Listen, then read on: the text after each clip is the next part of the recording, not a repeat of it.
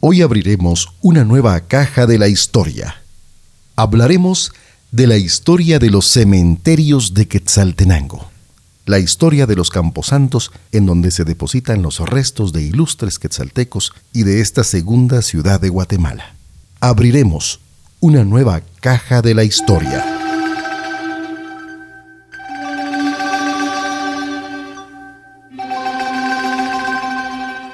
Abriremos otra de las cajas de la historia, un recorrido por Quetzaltenango, la segunda ciudad más importante de Guatemala.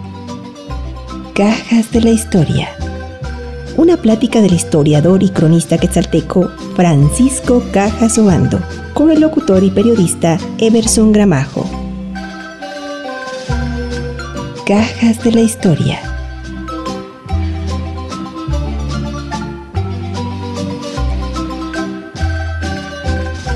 Amigos y amigas, qué gusto darles la más cordial bienvenida a este nuevo capítulo de Cajas de la Historia. Soy Everson Gramajo Samayoa y estoy muy bien acompañado del historiador quetzalteco y cronista de la ciudad, don Francisco Cajas Obando, a quien se debe toda la historia que hemos contado en este podcast, en este programa que, mm, en el que queremos dejar testigo de toda esta historia de Quetzaltenango.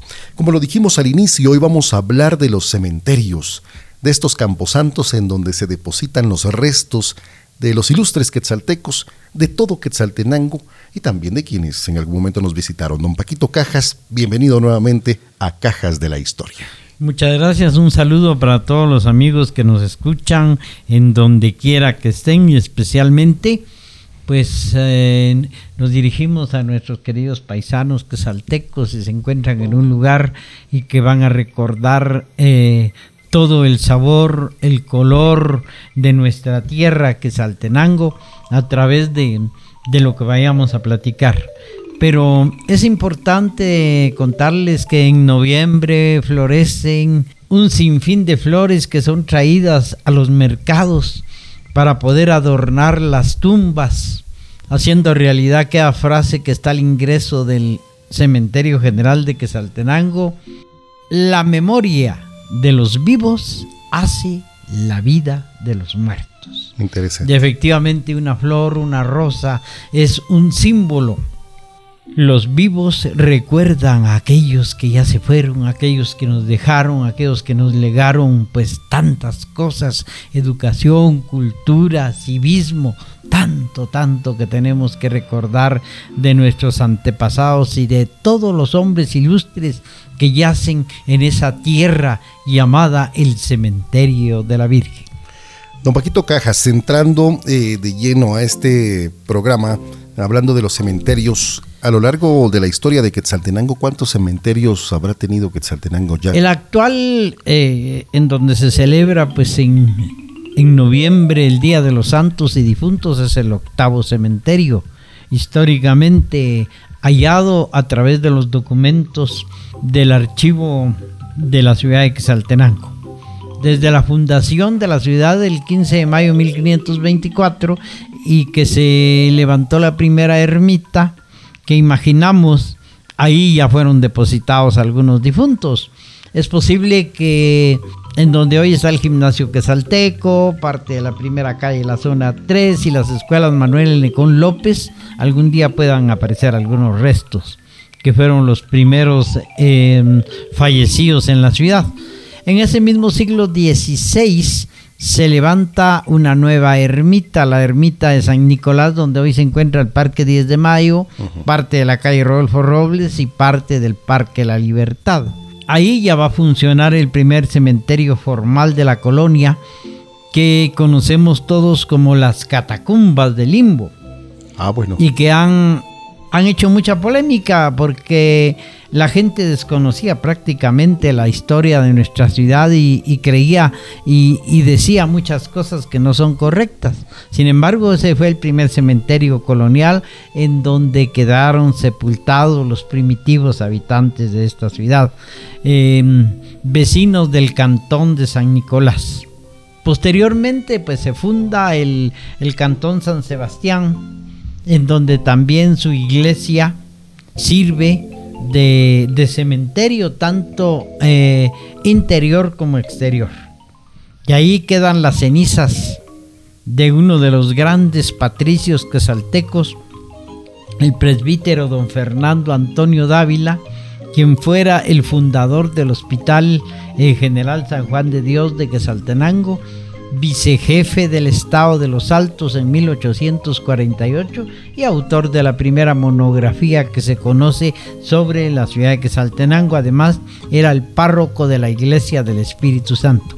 Un hombre que vino a Quesaltenango muy anciano, pero que entregó todo su cariño y todo su trabajo a esta tierra y por eso cuando él falleció fuera de Quesaltenango fue traído y sepultado en el templo de San Sebastián. Cuando el templo fue demolido en 1924, pues se perdieron las cenizas de tan ilustre varón. Luego vemos el cementerio colonial de el Cantón San Antonio, al pie del cerro de Chuilajú o la Pedrera, como se le conoce, o también cerro de la industria, porque es una mina de piedra de cantera para, para trabajos eh, de construcción. De construcción. Entonces, este, este lugar también era además eh, de corte popular. Y lo mismo la pequeña ermita de San Antonio de Padua, como alrededor funcionó otro cementerio. ¿Dónde estaba ubicado ese? Eh, al final de la, de la 13 Avenida y al pie del, Cerro La Pedrera.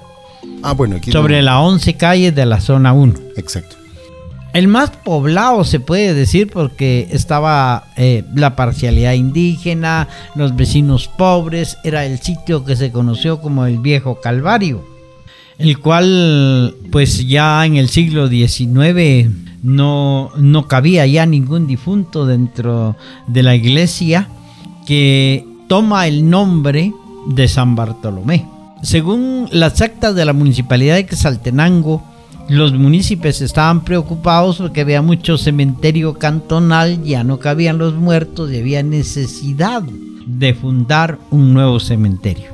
Otro grupo de vascos llega y se aposenta en lo que hoy conocemos como el barrio del Calvario construyen su, iglesia y forman el cementerio a un costado de la misma, lo que hoy conocemos como el mercado de flores. Pero en la parte trasera de la ah, iglesia de Nuestra Señora de la Soledad existía un terreno amplio que había sido donado a la Virgen de Soledad por el rey de España.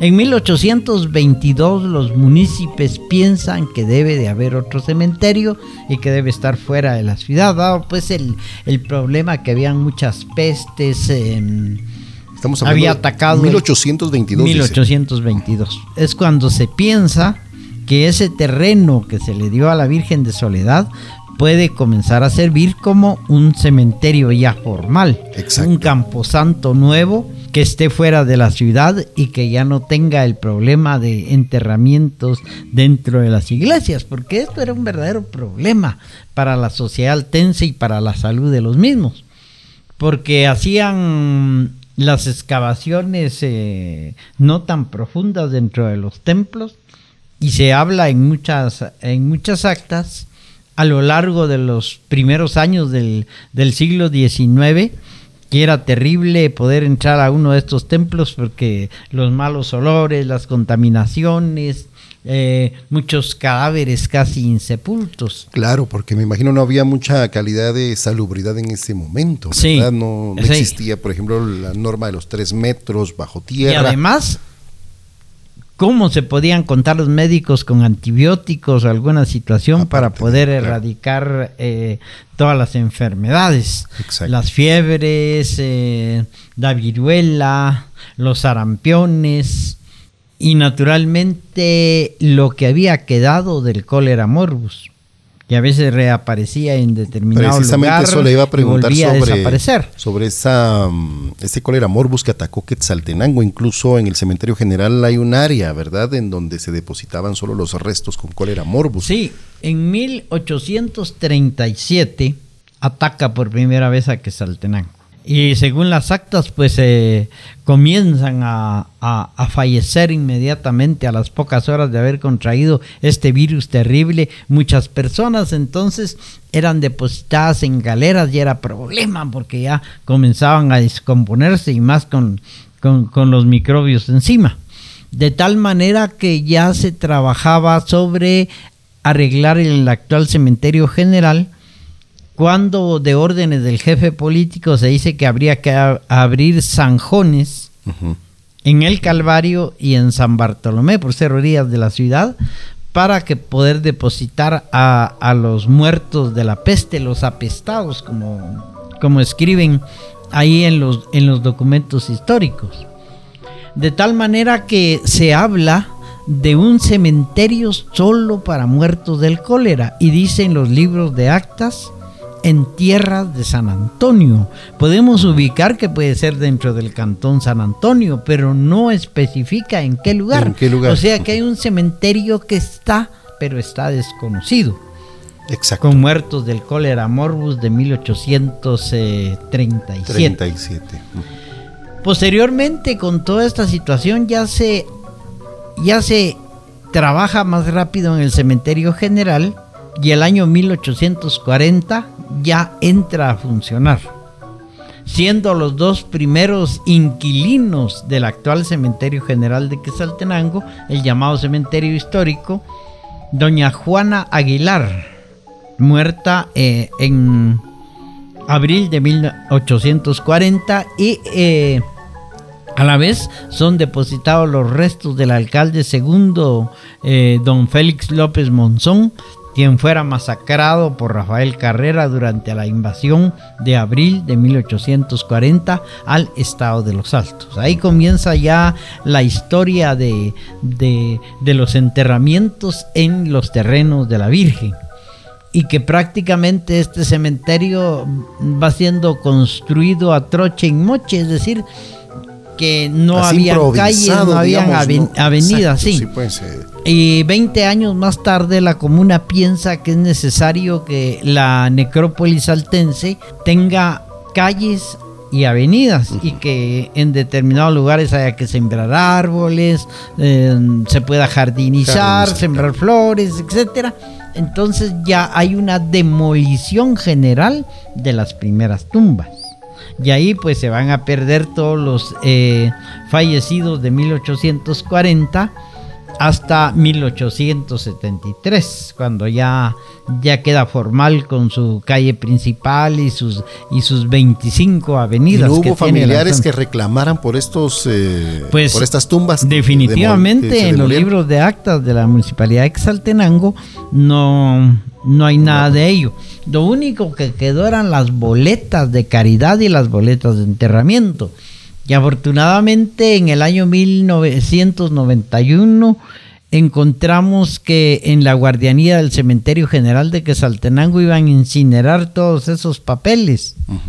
De tal manera que solicitamos al, al, al guardián que las donara para pasarlas al archivo histórico. Por supuesto. Platicamos con el alcalde de ese entonces, eh, don Carlitos Arriola, y él nos, nos, envió un medio para poder traer del cementerio general al archivo histórico todas esas boletas de enterramiento. Muchas dicen boletas de caridad, o sea, los que fallecían en el Hospital San Juan de Dios y eran enterrados eh, con cuatro tablas, ¿verdad? Como se dice vulgarmente, eh, ataúdes rústicos enterrados en un lugar popular que se llama La Loma.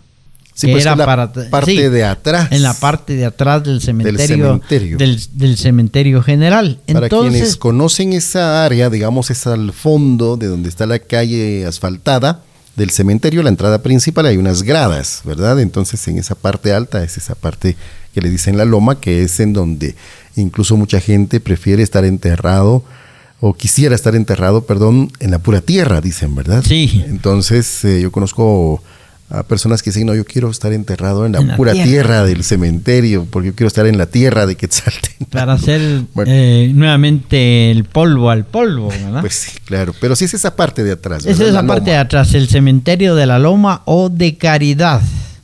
Pues todas estas boletas fueron registradas debidamente cuando tuvimos la oportunidad de estar al, al frente del archivo histórico de, la ciudad de Quetzaltenango, quedaron registradas, quedaron debidamente guardadas en cajas de metal y me imagino que deben estar aún en el archivo histórico de la ciudad de Quetzaltenango. Entonces ahí podemos encontrar eh, un listado de todos los fallecidos en aquellos años niños, adultos, ancianos y algunos personajes eh, que tomaron parte en, eh, en algunas gestas eh, revolucionarias. O de familias importantes también. De, o de familias importantes de aquella época y que desafortunadamente las boletas no dicen en qué sitio se enterraron, solo que fueron pues. sepultados en el cementerio, ¿verdad? Y me imagino que cuando se restauró, se abrieron la avenida principal y, la calle principal, perdón, y las avenidas, todos esos restos fueron a, parar al famoso osario que está en la esquina del cementerio general y que es una cueva enorme que está bajo tierra en donde actualmente lanzan los restos de quienes exhuman de los no solo de los eh, panteones municipales, sino también de los, de los nichos particulares, cuando los venden y, y, se han desaparecido las familias, entonces... Por la, por la morosidad también, porque hay familias que no pagan... Que no pagan eh, los nichos municipales, son, son exhumados y los restos lanzados ahí, y los ataúdes, pues eh, lo que quede de ellos son incinerados en una parte del fondo del cementerio general. Cajas de la historia, desde la ciudad de la estrella, Quetzaltenango. Regresando en el tiempo, diremos que después de 1840 pasan algunos años, hay a mucha peste, se, se, habla de aguas estancadas, se habla de que no había un drenaje en la ciudad y todo eso causaba mayores problemas de salubridad. Pero hacia el año 1857 vuelve a atacar el cólera morbus por segunda vez la ciudad de Quesaltenango entonces ya está en funciones el actual cementerio general y ahí se va a levantar una parte municipal que son que es conocido como lo, eh, la parte de los eh, de los del cólera morbus. Exacto, que son unos eh, panteones de color blanco que están al lado derecho de la iglesia. De la iglesia de la iglesia actual y que pues yo pienso que no se les ha dado mantenimiento, el lodo y el agua ya casi ha cubierto lo que es el área de dos nichos y no se han preocupado las autoridades de, limpiar esa área. Incluso se podrían hacer las exhumaciones del caso y, todo este, eh, eh, toda esta área serviría para cubrir las grandes necesidades de sepultura que hay en la actualidad. Podría la gran demanda. Antiguamente no se había hecho, no se habían hecho exhumaciones porque la gente consideraba que adentro estaba el microbio del cólera morbus y que abrir una tumba iba a haber una eh, nuevamente una nuevamente una mortandad terrible. Pero platicando con algunos eh, médicos nos dicen que eso ya no es posible. Incluso los vándalos han hecho algunos agujeros en, algunos de estos em, nichos. De estos nichos y no ha pasado mayor cosa. O sea que em, bien podría tomar cartas en el asunto la comuna y poder restaurar toda esa situación y ponerla al servicio del público porque ya los nichos municipales conocidos ya no hay un solo lugar exacto para poder poder eh, eh, sepultar algunas uh, algunas personas a quienes tienen necesidad por una otra causa que no tienen no poseen un panteón tienen que recurrir a los nichos municipales. Está escuchando Cajas de la Historia, un recorrido por Quetzaltenango. De los cementerios que estamos hablando, vamos a citar que cuando en 1835, el primer obispo de Guatemala, licenciado don Francisco Marroquín, viene y mide en varas españolas lo que iba a ser la iglesia del Espíritu Santo, o sea, hoy Catedral Altense. El área de la Casa de la Cultura, precisamente en el sitio en donde nosotros estamos, funcionó el cementerio del centro, que fue el mayor de los cementerios coloniales. Abarcaba todo lo que es la Casa de la Cultura, buena parte de lo que hoy es el centro comercial municipal y parte de las construcciones particulares que están entre la novena y décima avenida de la zona 1 en el centro estaba el convento de los franciscanos, en el centro de este cementerio, y había un conventillo que estaba más cerca para que pudiesen tener oportunidad em, en el momento de los eh, oficios litúrgicos de poderse cambiar los sacerdotes. Y ese lugar se llamaba como el conventillo, que hoy es la nave central y la nave derecha de Catedral Altense. Solo existía la nave izquierda con una serie de, capillas y debajo de donde está la capilla de la Virgen del Rosario hay también em, un espacio en donde se encuentran sepultadas algunas personas de la época colonial y las plaquetas están escritas en el español antiguo y también Ahí reposan las cenizas de tres eh, obispos de los Altos, Jorge García Caballeros, Monseñor Luis Manresa y Formosa y eh, Monseñor Oscar García Uriza. Ellos están ahí. Eh, el cementerio del centro fue comenzado a evacuar por el mismo problema que los vecinos ya no querían que hubiese un cementerio en lo que ya se convirtió el centro de la ciudad. A pesar de ello, muchas personas no querían dejar de sepultar a sus difuntos en otro lugar y escalaban de noche los muros, dice. Subían los ataúdes y los enterraban a escondidas. Eh, eso, eso fue un problema. ¿Más o menos de qué años estamos hablando, don Paquito? Eh, estamos hablando después de 1840. De tal manera que vienen y, van a hacer una limpieza del cementerio, van a hacer un traslado de restos al nuevo cementerio y al remover toda la tierra que estaba en este lugar, la van a, echar sobre la, eh, el Parque de Centroamérica. Al salir de, de Catedral Altense habían 12 gradas hacia abajo y con toda la tierra que sale del cementerio del centro van a rellenar todo este espacio del parque. Y las gradas son trasladadas frente a la, al palacio del doctor Estrada Cabrera, que algunos conocen ahora como Casa Noj. Exacto. Entonces, em, este cementerio ya, ya desaparece a la fuerza y cuando se construyen las zapatas para este edificio que fue la penitenciaría y hoy es la Casa de la, cultura, eh, de, Occidente, sale más tierra y se va a rellenar toda esta situación. Era tierra de cementerio. Era tierra de cementerios. Debajo de donde estamos platicando nosotros en este momento, que les era comento, el cementerio del centro. Claro, que les comento, eh, estamos en uno de los cubículos de la Biblioteca Municipal de Quetzaltenango, em, ampliamente conocida obviamente, pero eh, como bien decía don Paquito, antiguamente un cementerio. Un cementerio, un cementerio y que prácticamente el que se va a convertir en un cementerio famoso es el general, o sea, los Claro, es el que normalmente conocemos, digamos. Después de, la reforma que hubo de la calle principal y de las avenidas, ya las familias principales piensan en hacer eh, construcciones soberbias para ser sepultados ahí.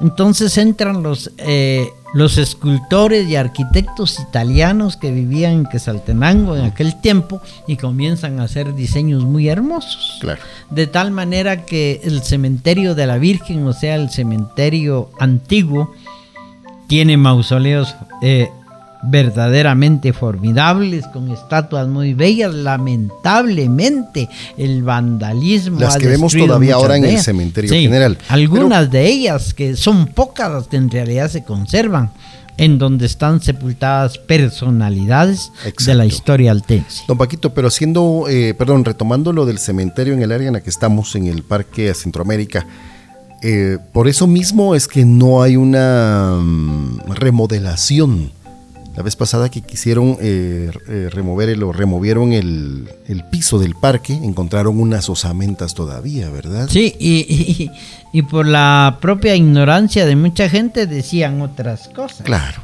¿verdad? Pero eran restos humanos del cementerio que estuvo aquí y que se llamó del centro, o sea, el séptimo cementerio de la historia de la ciudad de Quetzaltenango. En algún momento que platicamos con usted, me acuerdo hace muchos años, también hablaba de los cadáveres que no fueron levantados de la revolución de 1897 y que seguramente también estarán sepultados en cualquier calle de la ciudad. ¿Es cierto esto? Efectivamente, eh, la toma de la ciudad por los revolucionarios entre el 13 y 14 de septiembre de 1897 eh, fue terrible. Tanto las fuerzas del gobierno defendieron ferozmente la ciudad como eh, el ataque de los revolucionarios. Son 25 horas y media de combates para tomar la ciudad, según dice los libros de actas de la municipalidad de Quesaltenango de tal manera que el vecindario se quedó sin poder adquirir alimentos, sin poder adquirir medicinas y con muchas necesidades. Cuando mucha gente salió a las calles por estas necesidades, fueron muertos por los balazos de, la, de cualquiera de las dos facciones. Exacto. Y la ciudad quedó llena de cadáveres. Para evitar una epidemia, las autoridades dispusieron que los vecinos enterrasen a, sus muertos en el interior de sus propias casas. Y ahí viene de que en muchas casas del centro histórico en determinado momento puedan aparecer restos humanos, incluso algunos hasta les colocaron planchas de mármol y luego tiraron tiraron algún piso encima, como ocurrió aquí cerca del puente de los Chocollos, había un, un taller de mecánica que se llamaba Cali hace algunos años. Ah, sí, sí. sí, Entonces ahí un día llama al periódico el, el, propietario indicando que iba a arreglar un corredor y que debajo hay, hay planchas. Y efectivamente eh, se comprobó que eran planchas de personas sepultadas en el año 1897. Sí, pues que eran, digamos, lamentablemente los soldados caídos, digamos, de, esa revolución. Y, señoras también. Y él se quejaba mucho de que ahí lo espantaban, no lo dejaban trabajar, que le apagaban y encendían el radio, los focos y todo eso. Y él, bueno, como caso metafísico, em, este señor llegó precisamente, llegó hasta la muerte em, y siempre decía que era perseguido por los espíritus de los que había él encontrado ahí, porque después de eso hubo una exhumación. Después de que él encuentra esas planchas de mármol. Entonces le autorizan, por ser un terreno particular, que, que, se saquen que se saquen los restos. No sé a dónde los llevaron pero las planchas de mármol que nosotros tuvimos oportunidad de, leer en aquella oportunidad ah, sí, se estaban grabadas también. Sí ah, y que salieron noticias recuerdo en el periódico La Idea Creativa y aquí en la hemeroteca está toda la colección. ¿Se recuerda qué decían esas planchas de mármol? hablaban de, eh, digamos, eran nombres de unas señoras y claramente se veía ahí que era el año de su fallecimiento, era 1897. Indiscutiblemente ellas murieron por, por causa de los balazos, ¿verdad?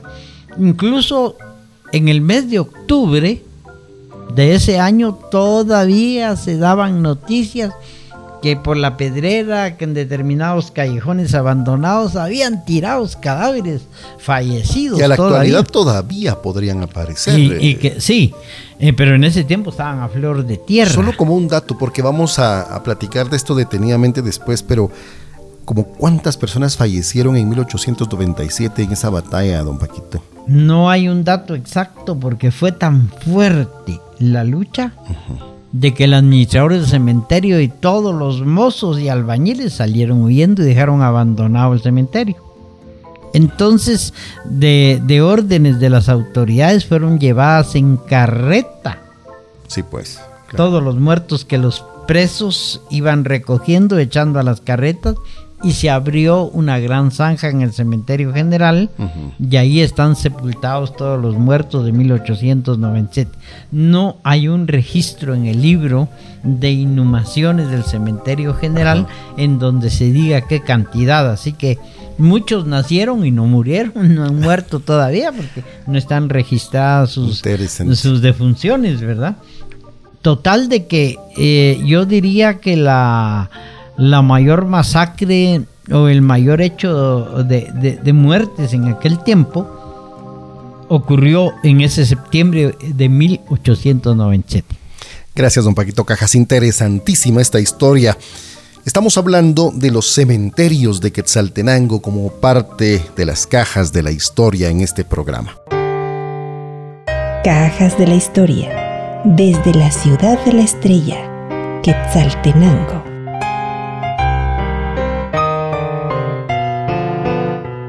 Este es el programa Cajas de la Historia con don Francisco José Cajas Obando, a quien agradecemos verdaderamente el haber tomado el pie de este proyecto y por supuesto para dar a conocer la historia de Quetzaltenango que es inmensa. Hoy hablando de estos cementerios, nos habíamos quedado eh, hablando un poco acerca de, de lo que pasó en esa revolución de 1897, aunque vamos a tratar ese tema en un programa específico, pero don Paquito, Podríamos decir que Quetzaltenango en general como ciudad es un cementerio. Así es, históricamente por todos los hechos que han pasado.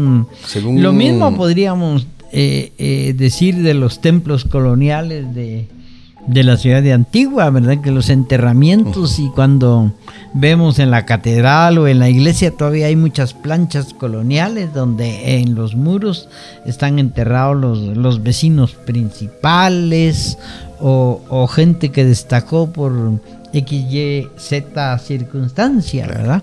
Entonces serían los dos lugares Serían los dos lugares porque en la ciudad de Guatemala los cementerios ya son de otro calibre, más o menos están ubicados en lo que fueron los hospitales, en lo que fueron eh, los templos y finalmente el cementerio general, que es de 1881 y que es posterior el de Guatemala al de Quesaltenango. Casi por, por, 40 años. Me parece muy interesante, eh, como parte de la historia de Quetzaltenango, el que estemos ubicados en un cementerio, precisamente, ahora, eh, donde está la Casa de la Cultura, o en el parque, ¿verdad? No recuerdo si se han hecho excavaciones en la calle que pasa frente a la municipalidad y frente a Catedral, por ejemplo, pero eh, cuando trataron de hacer una remodelación, y lo repito, en el parque, eh, es, eh, descubrieron algunos restos. Sí, era, es que era todo, Retomo este tema porque mm, prácticamente estamos caminando posiblemente sobre restos humanos, pues. Y todo ello dio lugar a, muchas leyendas, a muchas consejas que desgraciadamente han desaparecido con el tiempo. Sí, efectivamente, como usted lo dice, nuestra ciudad todos estamos caminando sobre un cementerio general gigante. Exacto. Porque por los cuatro costados de la ciudad, en los distintos eh, cantones, hubo cementerios, en el centro hubo cementerios, en fin, hay eh, hechos en donde se han descubierto fuera de esas épocas lugares donde se han encontrado restos humanos y que no pertenecen precisamente al siglo XIX, sino que eh, son de la época colonial. Quién sabe cómo enterraron a, ciertas personas. Hay algunas noticias, hay algunos informes, eh, algunas gacetillas de los periódicos de eh, finales del siglo XIX o principios del siglo XX nos narran que en determinado lugar fueron encontradas osamentas y que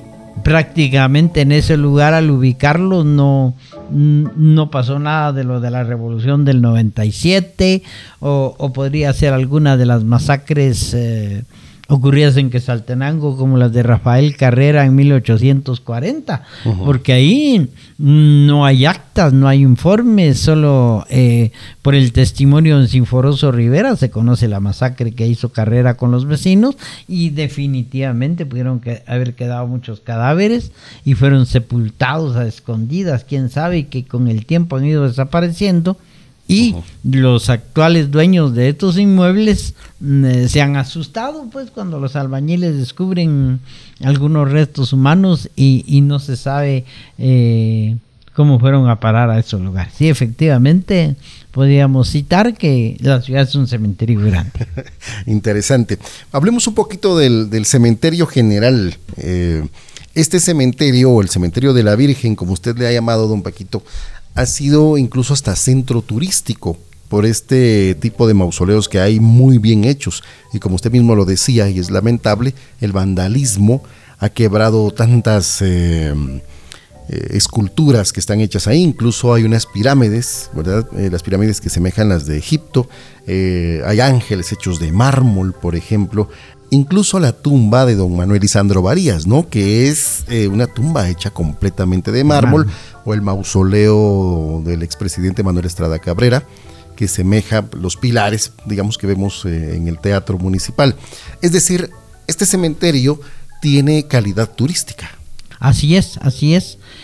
Tiene una singularidad el cementerio general de la ciudad de Exaltenango, porque ahí encontramos todos los estilos sabidos y por haber de la arquitectura universal. Exacto. Desde la romana, la griega, la egipcia, la china. Incluso hay un panteón muy precioso, único, en el cementerio en donde vemos unas linternas de la época española cuando existía el famoso el Cid Campeador y los estilos tan caprichosos, tan hermosos que hay en los distintos mausoleos de piedra, las esculturas de mármol, tanta cosa que hay que admirar en ese cementerio. Hay la familia de don Jesús Castillo, hay un cronos soberbio, soberbio, que ha impresionado a muchos artistas porque tiene esa escultura, una mirada perdida en un en un vacío, ¿verdad? Y el que se el que se para enfrente de la escultura y lo ve queda impresionado. Muchos artistas y músicos se acercaban. Recordamos, eh, recuerdo de un amigo mío, el guitarrista Freddy Peña, que se inspiraba en esa escultura y se iba a sentar con su guitarra a tocar ahí, viendo el rostro de, de Cronos, rey del tiempo. Es impresionante esa escultura. Igual el, el ángel pensante, que es uno de los únicos que se ha escapado del vandalismo, que pertenece a la familia de don Eduardo Mora, quien fue alcalde en los primeros años del siglo XX de la ciudad de Quesaltenango. Y que todavía se encuentra lo de abajo, ya todo está destruido, pero el ángel, que es tan grande, pues ha sido respetado por los bandoleros. Sí, lamentablemente, ¿verdad? Que, mm, que, ha habido mucho vandalismo, falta de seguridad obviamente, y mucho tiempo estuvo destapado el cementerio en el área de la colonia El Paraíso, en ese área donde, donde se entraba y no había una pared, no sé si existe ahora, pero eh, sí, eh, este cementerio tiene una historia impresionante por sus personajes, por esta escultura que tiene aún y que como le decía pues tiene calidad turística porque incluso fotógrafos se hacen recorridos eh, dentro del cementerio para ir a conocerlo para incluso de noche incluso de noche por estos días van a hacer varios varios recorridos necrotour se le llaman ellos. Y usted estuvo en un necrotour verdad sí tuve la oportunidad de estar en uno de ellos porque no estaba el guía y me habló la empresa de turismo y en esa oportunidad recorrimos el cementerio general. A mucha gente se emociona, es que entrar al cementerio de noche, que da miedo, que por muchas circunstancias, ¿verdad? que nos pueden aparecer fantasmas y tanta cosa, pero hace uno el recorrido y todo normal. Igual al menos no. Por lo menos es una experiencia. de ver ningún ningún Pero es una experiencia diferente entrar, ¿verdad? para la gente nerviosa y muchos dicen, ay, estamos. Y sobre todo vencer miedos, creo yo, vencer los miedos. Sí, eh, efectivamente, eh, de que hay, habrán algunos espectros, habrán algunas cosas, pero habría que descubrirlos. Un fotógrafo descubre la sombra de un hombre con una capa en una foto que tomó hace algunos años y que no iba con ellos cuando comenzaron los necrotours. O sea, todo eso sí existe, pero directamente tan fuerte como se anuncia, no. Eh, se dice que en el cementerio abundan los espíritus, los espantos y todo eso. Y yo me preguntaba muchas veces, cuando los vándalos destruyeron las tumbas históricas en las noches, no se aparecieron aquellos espectros.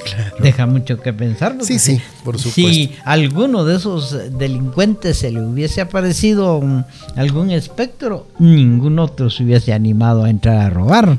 Porque sabían que había algo desconocido y no podían ellos, muy, muy ladrones o armados que fueran, enfrentarse a algo que, de las historias que quedan, ¿verdad? De son, las historias. Son prácticamente figuras y situaciones que, que ha creado la gente para darle, no sé si temor a algunos o, claro. o formar qué, qué, qué, qué cosas, qué intereses habían sí, es, al hablar también de, estamos, en los eh, cementerios. Obviamente esto lo conoce mejor que yo, pero estamos eh, siempre involucrados en las leyendas de fantasmas y aparecidos, ¿no?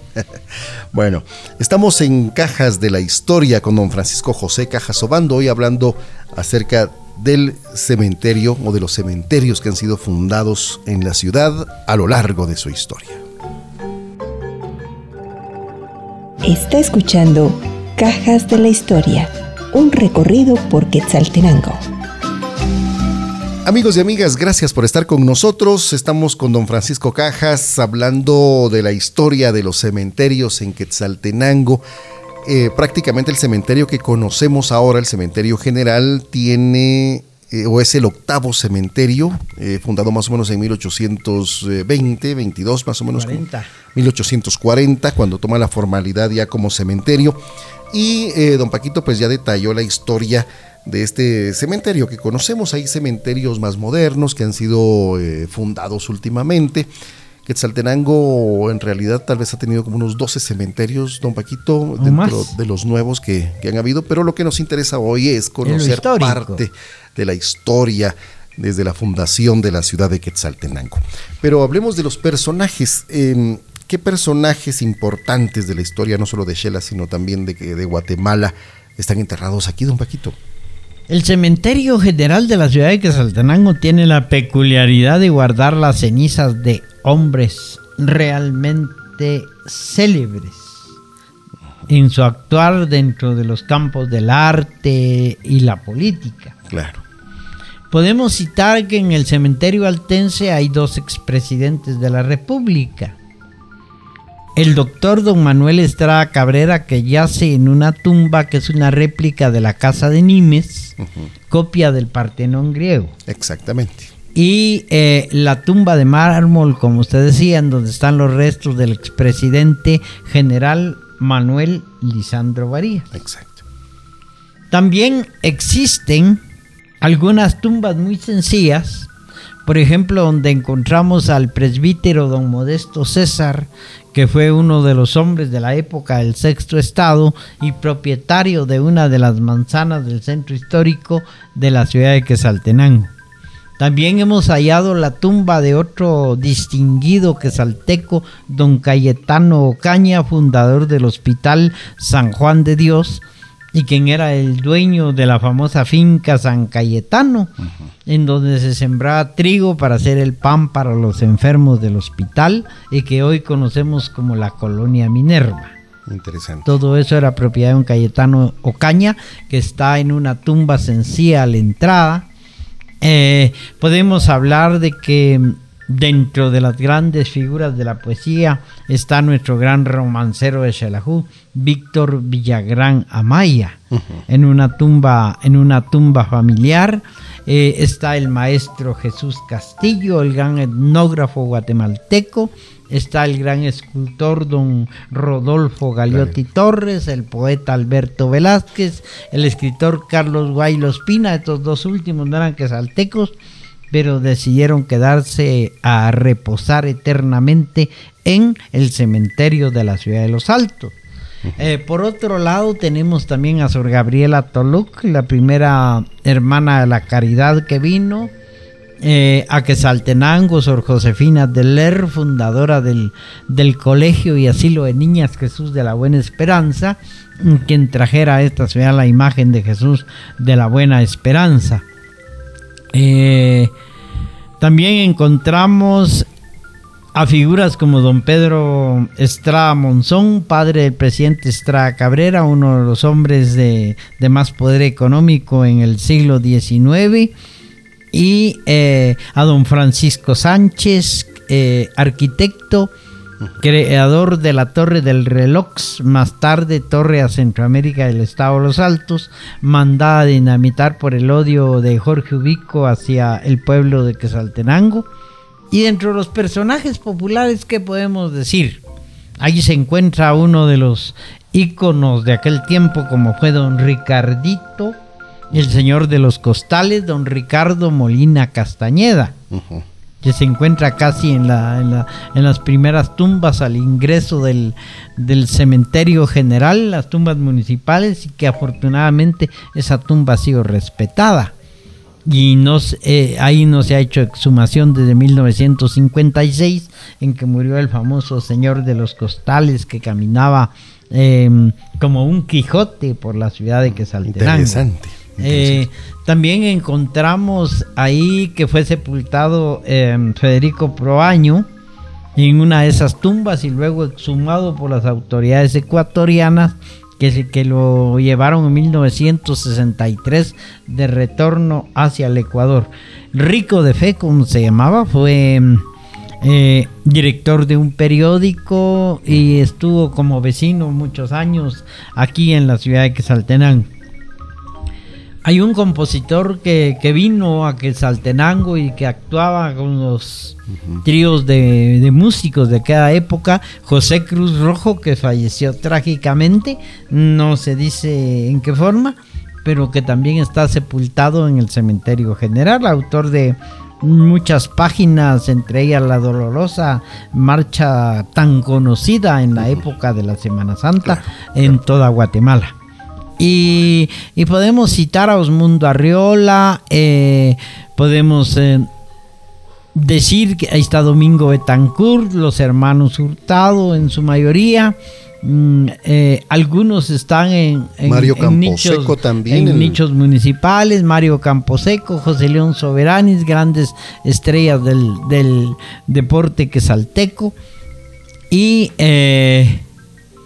habíamos olvidado señalar que hay una parte que la municipalidad vendió en un sitio en donde habían sido colocadas las 300 víctimas del terremoto de San Perfecto del 18 de abril de 1912 que dice estaba a trasmano del Panteón de los Mártires de 1897. Ajá.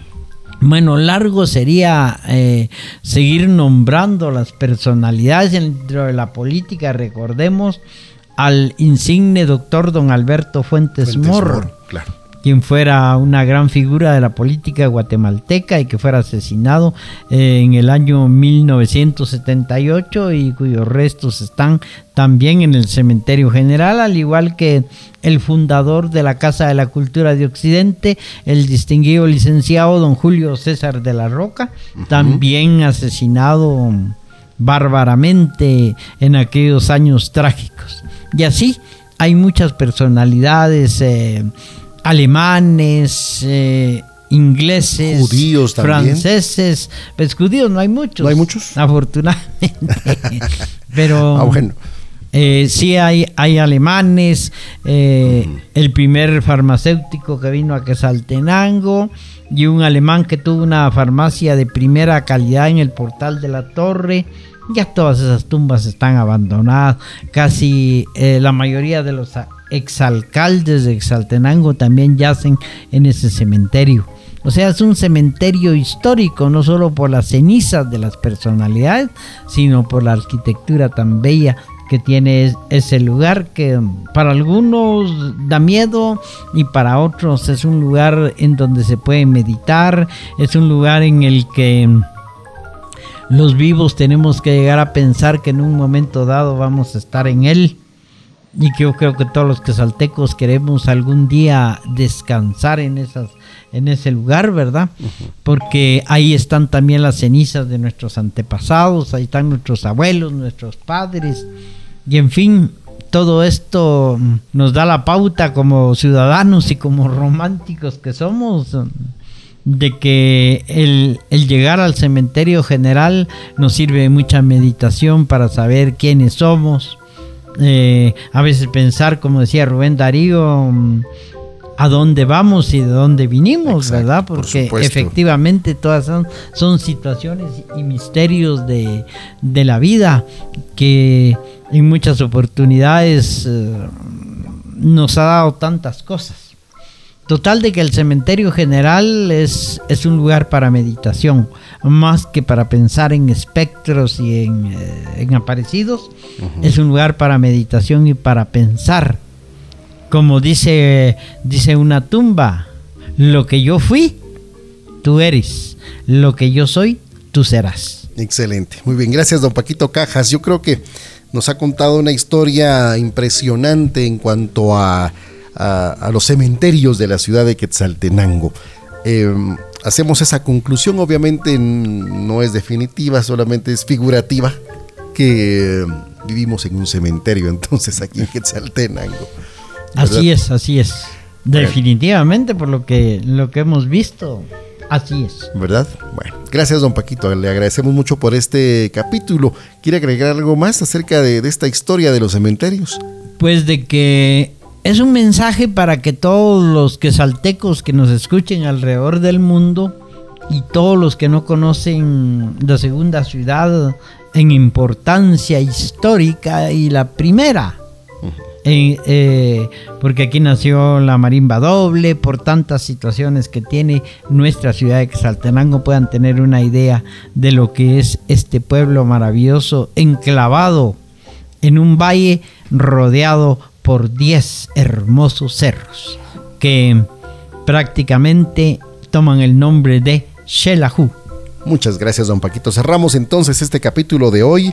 Les agradecemos a ustedes por estar siempre en la sintonía de Cajas de la Historia, un recorrido por Quetzaltenango, una mirada a la segunda ciudad más importante de Guatemala.